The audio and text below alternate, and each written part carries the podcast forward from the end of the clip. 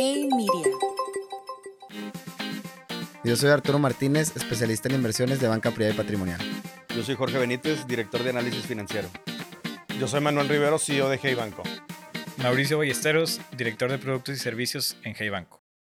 Oigan, pues queda la, como la duda en el aire de, de qué hacer con, con, el dinero ahorita. O sea, el mercado ya se está empezando como medio a ajustar estos últimos pues, semanas ya.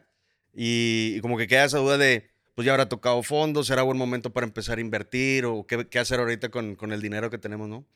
Exacto, o sea, si es buen, si tuvieras ahorita dinero disponible, ¿qué haces hacer con él? ¿Lo meterías a la bolsa o te lo pones en tu tarjeta de débito o lo pones a trabajar en un negocio o qué sería la mejor forma de invertirlo, ¿no? Sí, pues yo creo, digo, el, el, el, tema es que yo creo que la bolsa, sobre todo la gringa, yo creo que no ha tocado fondo, desde mi punto de vista, no sé qué piensan ahorita los demás. Este, sí, a lo mejor empezaría como a armar una posición porque sí se ha ajustado, pero como que todavía se ven muchos riesgos, o sea, la inflación, o sea, está acabando, Rusia... El buy de dip todavía no. Así es. A lo mejor empiezas a ponderar para empezar a, a comprar barato, pero no, no se ve que, que, haya tocado fondo, de, yo creo, no sé. Yo creo que a final de cuentas puedes empezar a, a agarrar un poquito de, de, papeles los más golpeados o lo que más te gusta y que sabes que probablemente no se van a caer tanto más para empezar a meterte al mercado con este descuento que tiene. Pero pues, es muy difícil saber si ya tocó fondo o no tocó fondo o qué va a pasar de aquí en adelante porque cómo van a controlar la inflación, qué tanto le va a afectar en las valuaciones de las empresas, el subir las tasas. Este, entonces, como que Estados Unidos ha estado un poquito a la, a la protección de decir, no quiero subir las tasas como lo hizo este jueves, pero a final de cuentas, la evaluación de las empresas creo que si suben las tasas muy drástico, se van a ver afectadas. Entonces, ahí está el tema de, de entonces, por eso yo creo que entrar poquito a poquito, ir viendo y, y sondeando el mercado si está 100% líquido, no lo veo mala opción. Lo que dificulta bien ahorita es que ahora más que nada sí hace mucha diferencia el sector. Sí. O sea, el, el, que se comporte todo el mercado igual, de repente hay unos y mucho por fenómenos de movimiento artificial, de gente que le meterán a algunas este, acciones en específico y las mueve artificialmente por pura, por pura especulación, mueve mucho eso. O sea, ya está más difícil decir todo va para abajo, todo va para arriba. Y yo creo que es escoger las empresas que, que gustan, sectores que gustan, ver, el, ver cómo se ha estado comportando y entrar a ver un poquito el desempeño de, de cómo se ve el, sus, sus utilidades de año anterior, este año, para tratar de entrar un poquito más fundamental, porque de que vamos a ver hasta dónde baja, pues unas van a seguir hasta abajo y unas van a mantenerse y otras inclusive pueden este, eh, subir este, ahorita, in, inclusive en un dip. Entonces como que es, es ver las que te gustan y estar, entrar un poquito más en información más informada, ¿no? Antes de, antes de meter dinero. Sí, o sea, todo lo que es más especulativo, por ejemplo, el tema tecnológico, sí. pues tiene ya de cierta manera mucho tiempo subiendo y sobre todo todo el tema de la pandemia les ayudó bastante, por ejemplo, no sé, en el caso de Netflix, ¿no? Sí. Pero pues ahora ves el regreso fuerte, por ejemplo, en este caso de Netflix, que ya ha caído significativamente, ¿no? Y todavía sigue abajo, ¿no? Entonces, probablemente eso es... Sí, yo creo que es la balanza de Apple viendo. Netflix. Un ejemplo de una empresa que se sobrevaluó muchísimo por pandemia y una empresa que acaba de reportar pues bastante decente en un mercado a la baja. Entonces, como que tienes como la fuerte que te está jalando el caballo hacia enfrente y la que dijiste la inflé demasiado por tema pandémico y ya no tiene cómo crecer tanto. Y aparte anunció que iba a dejar de hacer más shows porque no tenía este, preparado el contenido, etcétera. Y luego hay grados, ¿verdad? Porque luego te vas a hacer Peloton y fue otra, esa fue la más, o sea, creo que es la, la más fuerte que se ha visto, que se ha visto en temas de, de infla, inflar por, eh, por concepto de pandemia contra, por ejemplo, este, Netflix. Y dices, pues no estuvo tan mal los usuarios que, que, trajo, no están tan fuera de, pero pues es, es, es, ese efecto de hacia adelante, de qué tanto va a poder seguir cumpliendo. Sí. ¿Cuáles son las expectativas del crecimiento? De hecho, las expectativas de ventas de este año son menores a las que el año anterior. Entonces, en ese sentido, sí. pues sí deberíamos de ver pues una menor. Sí, y como dices, o sea, va evaluación. a ser una, como una estrategia así de, de stock picking, pero sí creo, por ejemplo, las de tecnología o las, no sé, las las de autos eléctricos que estaban infladísimas, que no han vendido en un solo carro y ya te, te la cotizaban a 10 mil veces utilidad. O sea, ese tipo de empresas yo creo que el mercado va a decir, o sea, ya, o sea, mejor me voy algo más, con un poco más de valor intrínseco en la panza, que tenga flujo, que no esté endeudada, lo que sea. Y yo creo que esas son las que podrían empezar como a, despegarse de todas estas de tecnología que, pues que tenías dinero gratis en el mercado y obviamente subieron pues, muchísimo durante la pandemia. Y luego está el plazo. O sea, eh, dicen ahorita que la empresa más sólida en el mercado es Microsoft. O sea, que la más sólida que hay ahorita. Pero pues, pues sí, o sea, igual y ese sí se va a comportar un poquito más parecido a industria, pero también el plazo que vas a invertir. O sea, Microsoft no va a ser mala inversión ahorita. Totalmente. O sea, por más alto suba abajo que vas a ir, no vas, o sea. Nos gusta todavía. Entonces dices tú, pues bueno, dices tú, voy a comprar, pero dices tú, mañana va a bajar, bajar, bajar y te va a doler, pero dices tú, voy a estar ahí, no me va a ir mal, no se va a desaparecer, ahí voy a estar. Entonces, también si hay mucha duda, pues vete sobre la sólida, sólida, sólida si no quieres sacar el, dinero de un día para otro. un Walmart, o sea, algo que puedas tú pensar que no va a bajar. Google. Su capacidad de seguir. Google, definitivo. Que bueno, Google es medio no es completamente tecnológica, pero pues de cierta manera, pues ya no es muy especulativo. O sea, es, muy claro su, su negocio, ¿no? Sí, totalmente. De hecho, el otro lado es pues como decía Jorge, eh, el tema de los bancos. Eh, ¿Qué opinan de los bancos en Estados Unidos? O sea, el, el índice XLF, que es prácticamente todo el sector financiero de Estados Unidos, ¿lo ven como oportunidad ahorita? ¿Qué piensan que va a pasar con la subida de tasas? ¿Sí va a ser atractivo para el inversionista o no?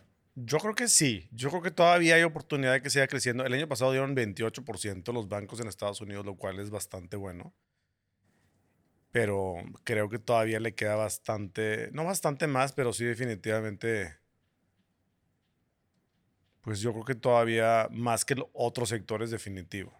Sí, yo también estoy en ese, en ese mismo canal de pensar que creo que en un mercado como el que se aproxima o estamos viviendo, el banco puede ser un, un seguro, decir, por aquí me voy, sé que tal vez no va a tener un crecimiento tan fuerte, pero no va a tener la bajada que pueden llegar a tener otros, otros sectores. Sí, y considerar el, el aumento de las tasas. O sea, a lo mejor un, un Goldman, o sea, no sé si yo entraría todo el índice porque la verdad no sé qué tanto pese el banco de inversión y el banco retail. Porque pues un Wells Fargo, un, Wells, un Bank of America que, que, está cargado a retail, pues ellos se van a beneficiar más del aumento de tasas que, que un Goldman Sachs. Entonces, pues volvemos a lo mismo. a lo mejor un stock picking de un banco que esté a retail, yo creo que se puede a lo mejor beneficiar más que toda la industria, que toda la industria que yo creo que también, pero yo creo que si haces un stock picking te cubres todo un poquito Un JP Morgan que tiene todo. Sí, que son los jefes ahí. JP Morgan Chase. Pues sí, yo creo que tienes razón. Habrá que ver cuáles son las, el sector financiero que más está expuesto al aumento de tasas. Sí. Que sí debería ser más la parte de retail que la parte de investment banking. Sí. Yo creo que, porque la parte de investment banking también o sea, ya en esos últimos reportes, pues la renta fija les, les pegó mucho, o sea, y quién sabe, se dieron un montón de deals de M&A que se beneficiaron, quién sabe si se van a seguir dando. Y el retail es retail, van a dar crédito, van a abrir la llave más cara y sus márgenes van a ser mejores. Pero estamos hablando de lo tradicional o fintech. bueno, no, tradicional, ¿no? Tradicional. Tradicional, totalmente. Se va a convertir muy más en tecnología. Sí. Yo creo. Ahora, ¿qué otros indicadores creen que puedan ser buenos estar viendo? O inflación, puede ser o qué otro número, eh, o tasas de interés, pero qué otra cosa puede ser un detonador para que eso mueva el mercado más que lo típico de ventas y de utilidades de, por empresa, o sea, ya más, de industria. O sea, qué cosas estaríamos viendo de que vamos a ver cómo, cómo responde el mercado inmediatamente cuando se libere este número o liberen este, este dato. Pues los reportes, yo creo que si sorprendes en la alza, creo que puede haber una tendencia positiva. Sí. O sea, ahorita la gente sí está pensando que los siguientes reportes pues no van a ser tan espectaculares como lo habían venido siendo y que van a ir inclusive bajando las expectativas de crecimiento y eso pues puede ser sorpresa. Sí. yo creo que el que reporte bien va a ser como el, el detonante de decir, ah, ese todavía y reportó bien y, la, y pinta bien, va a ser como el indicador de decir, ese va a seguir creciendo. Pero yo creo que en temas de, de qué ver, pues el tema inflacionario a nivel mundial es uno. Este, ¿Qué tanto van a subir las tasas los países eh, contra como estaban antes? ¿Y cuál va a ser la diferencia de tasas entre Estados Unidos contra los otros países? Para ver cuál es la diferencia de inversión en diferentes lados. El tema de pues, la controversia de guerra que puede llegar a pasar. Eh, que yo lo veo como todavía secundario, pero está presente Eh, no sé qué otro tema podrías así como pues subieron bastante las armas. Todo lo que tiene que ver con defensa en Estados Unidos subió. Muchísimo. En los últimos 12 meses, impresionante. Y más en los últimos cuatro. Y el tema de energía también. O sea, Rusia le, le surte el 40% de, de, todo el energético a, Europa. Y, y luego, es, es que es el, problema como que ahorita todo está girando en torno a la inflación. Porque dices, oye, no, pues ya se va a empezar a desacelerar. Pues si Rusia entra, pues no sé por qué se va a desacelerar. Tienes un control de gas, tienes control de petróleo en esa zona.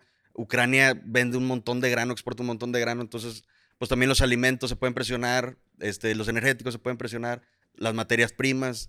Entonces, como que por eso me, yo sería como más cauteloso de, pues a lo mejor en el corto plazo no se ve así como que ya todo vaya a mejorar nomás porque cambiamos de año y a lo mejor el primer trimestre va a estar todavía medio presionado. O sea, el, sector, tú dices, los bancos dieron como 28.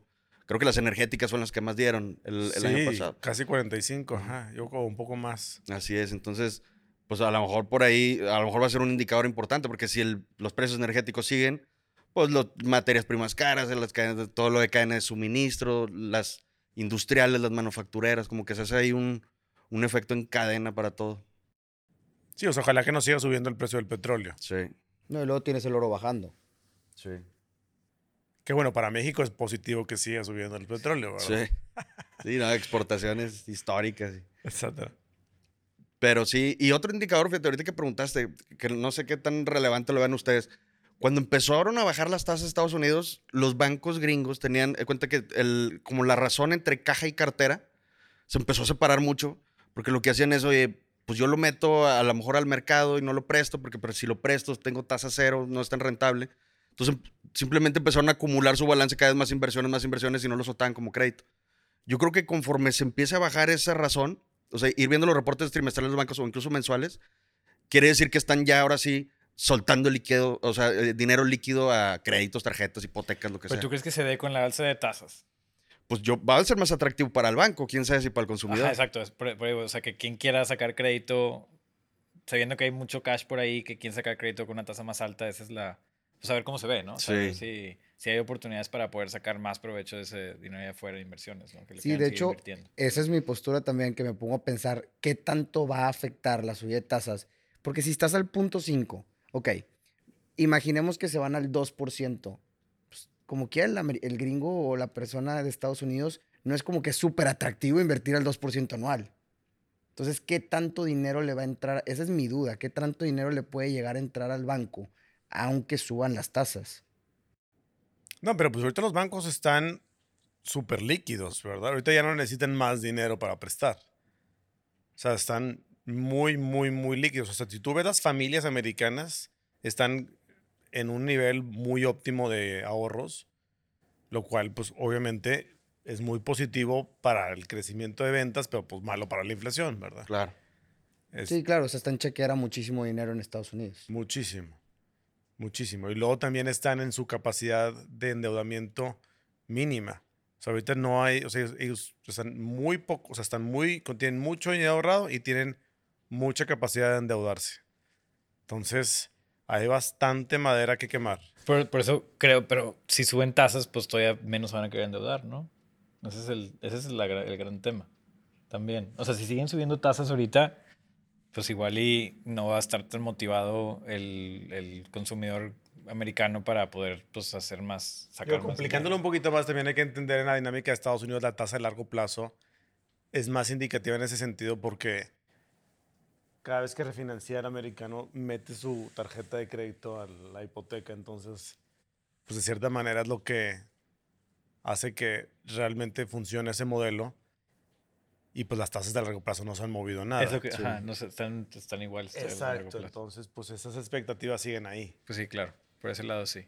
Entonces, sí, pues en, en ese sentido pues todo el mundo, yo creo que, bueno, yo creo que los economistas dicen, bueno, pues tiene muy poquito efecto en la economía real, pero pues de cierta manera, pues lo que tienes que hacer, es lo que tienes que hacer.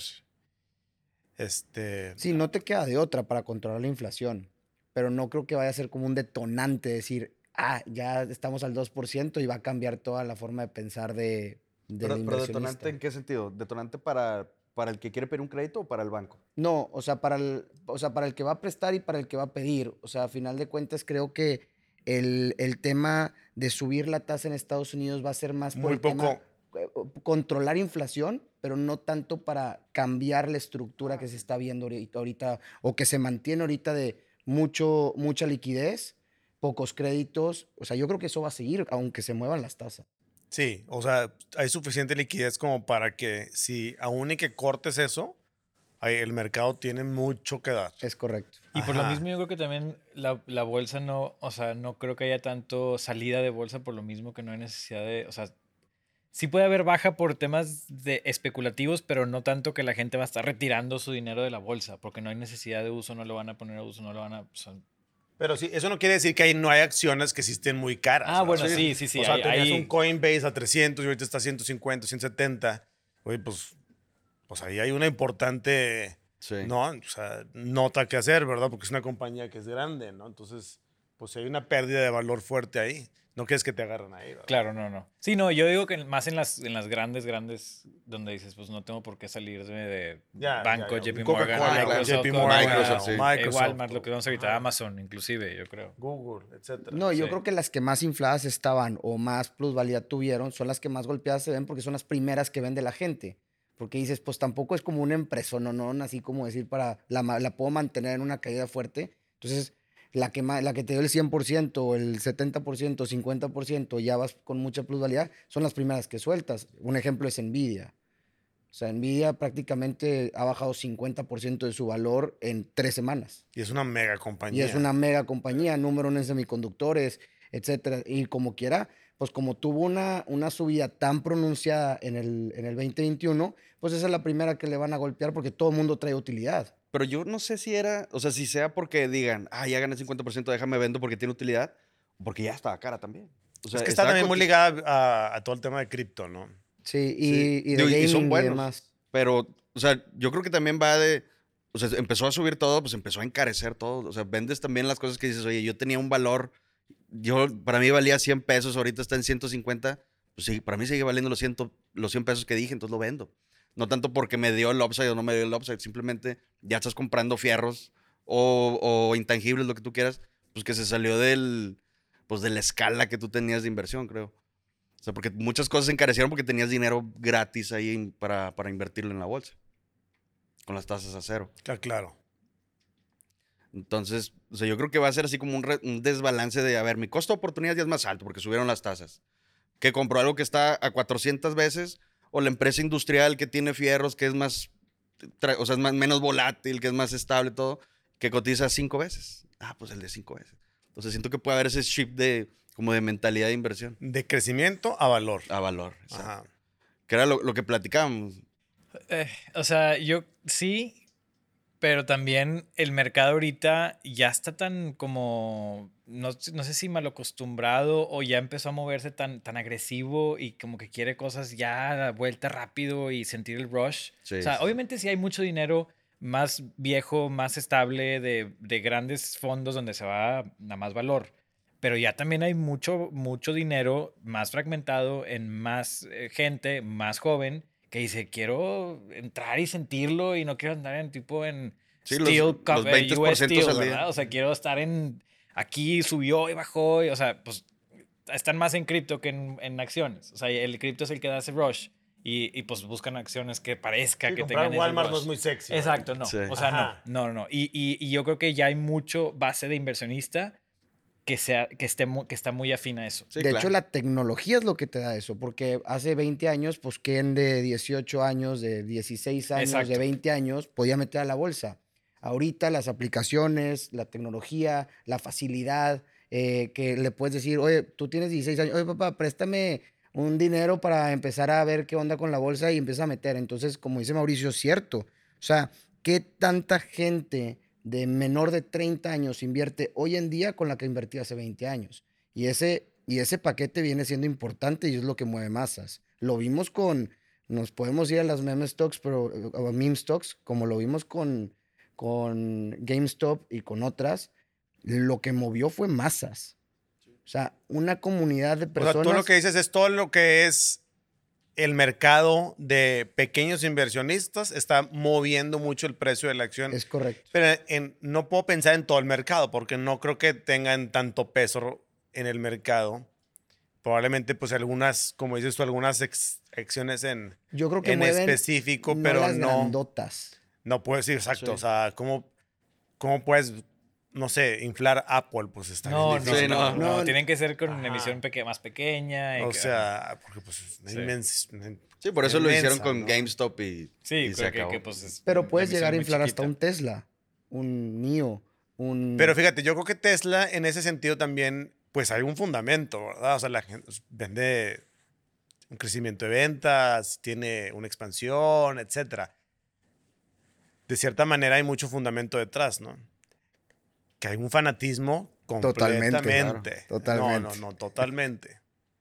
Sí, sí, sí, no, Sí, porque- totalmente. Por ejemplo, y Tesla, o sea, el Tesla trae, obviamente ahorita pues no tiene, o sea, hay competidores, pero no están entrando los nuevos nuevos y los que van entrando van a entrar lentos y con carros muy caros y también, o sea, no van a ir llegando haciendo ya el footprint que está teniendo Tesla, abriendo más mercado, más accesible, pero luego también es todo lo que ya, lo que ya trae de trayectoria y toda la información que trae hacia el siguiente Paso. eh, paso que es driver, este, ¿cómo se llama? Driverless cars o autónomos. Sí. Y taxis autónomos. Pero yo creo que sí va a tener un golpe. Conforme sigan las Rivians y los, te- este, ¿cómo se llama? Lucid y estos y todas Sí. las marcas empiecen a, a a sacar, pues sí, sí creo que sí va a ejercer presión sobre, sobre el Pues tiene un año Tesla. diciendo que supuestamente iba a, a sacar ya el servicio de, de taxis autónomos y pues no lo hizo. Sí.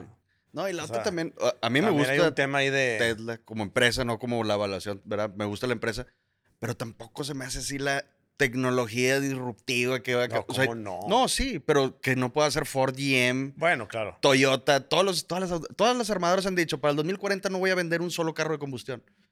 Porque hay tanta diferencia entre lo sexy de Tesla y, las, y lo castigada que están los demás. Sí, porque Ford valió, digo, acaba de llegar a hacer no sé, 100 billones de evaluación Sí, y el otro vale pues arriba del trillón, ¿no? sí, pues no sé, digo, sí, mucho más. No, dije tú, y, Tesla- y Ford tiene mucho más caja que Tesla. O sea, ¿por qué no podrían ellos cambiar toda su línea de producción y hacer los eléctricos igualitos como los hace Tesla?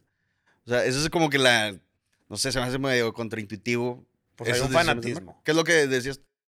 Yo creo que es una, es una cadena de cosas porque... ¿Por qué Ford no lo hace? Pues yo creo que porque no se preparó. No, No, sí lo tiene... hace. Sí, pero a mucho menor escala. O sea, también hay que ver lo que hay detrás de Tesla. O sea, también están las baterías eléctricas para las casas. Hay Sí. muchísimo más productos y más cosas que hay detrás que Elon Musk fue preparando para llegar a donde está ahorita. O sea, ahorita tú vas a BMW, a Mercedes, a Audi, a la que quieras, no hay carros. Sin embargo, pues Tesla sí tiene una línea de producción y algo que tiene pactado de hacer autos eléctricos. Los que quieren empezar a hacer autos eléctricos no pueden. ¿Por qué? Porque pues ya no tienen chips, no están preparados, no tienen infraestructura, Pero etcétera. Y Volkswagen hacerla- vende más eléctricos que Tesla en Europa. Sí, o sea, el pero problema es que la escala de que los, las armadoras venden mucho más carros que Tesla. Yo creo que la promesa que de cierta manera tienen de pues estar a nivel global, ¿no? Yo creo que eso sería algo como y por eso de cierta manera ya están en China pues muy fuerte. Sí. Sí, que, que ese va a ser su mercado. O sea, yo lo, o sea, lo que digo es, pues, o sea, Ford vende muchísimos más carros que Claro, Tesla, claro. cuando se va a tardar en dar la vuelta. Pero estamos hablando que estamos en 2022, para 2035 no van a vender ningún carro de combustión.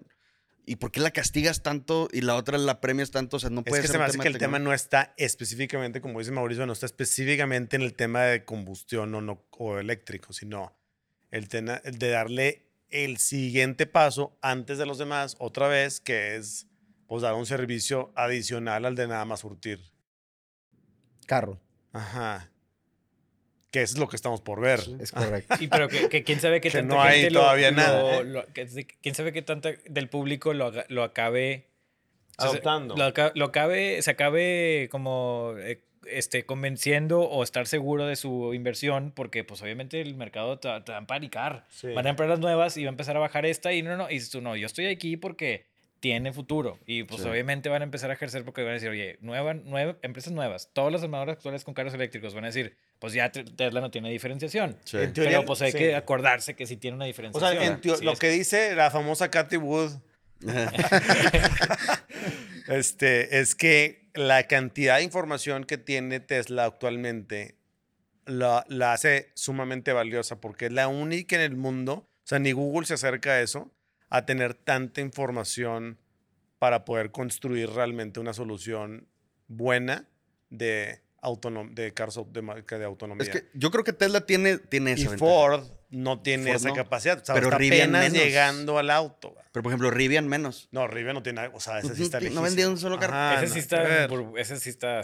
siento que por eso explica gran parte de lo que está pasando en el mercado de eléctricos. Sí. Es una locura. Pero es que también tienes que, de cierta manera, y bueno, el año pasado, el, el 40, creo que leí, el 45% de los IPOs que se hicieron el año pasado están por debajo del precio.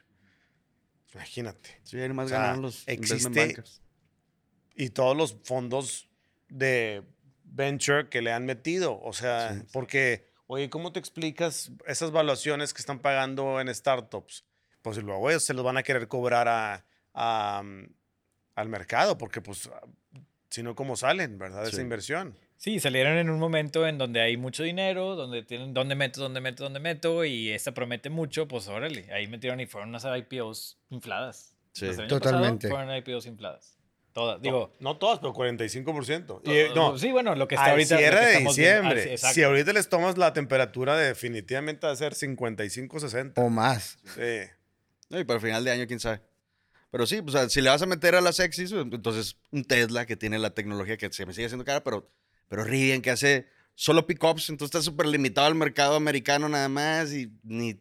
Pues, ay, sí, ¿qué, ¿qué estás pensando, no? Digo, que para que te tener una, ¿verdad? Sí, eso sí. se ven muy padres. Sí, está, se ve buenísima. Yo, yo las que me gustaría ver más son las de espacio. O sea, las de Space Exploration, que ahorita nada más está Virgin, que está así, hace cuenta que está en los suelos.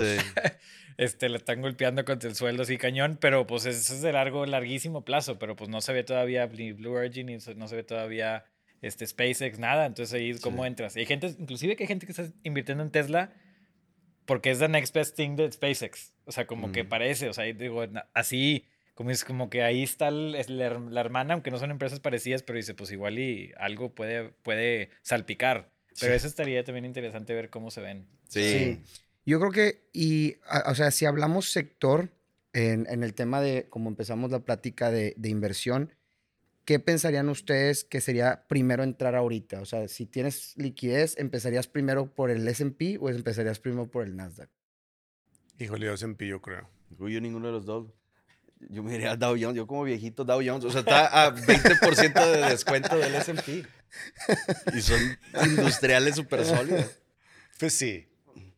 No, y estás 20% más barato. Y te van a subir las tasas que a lo mejor te le pegan al Nasdaq.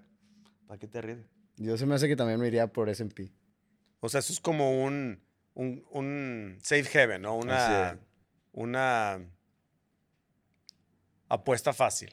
Sí. Pues no está así como fácil, Ahorita no invertiría en ningún índice. Yo ahorita, ahorita, hoy. O sea, todo esto cambia.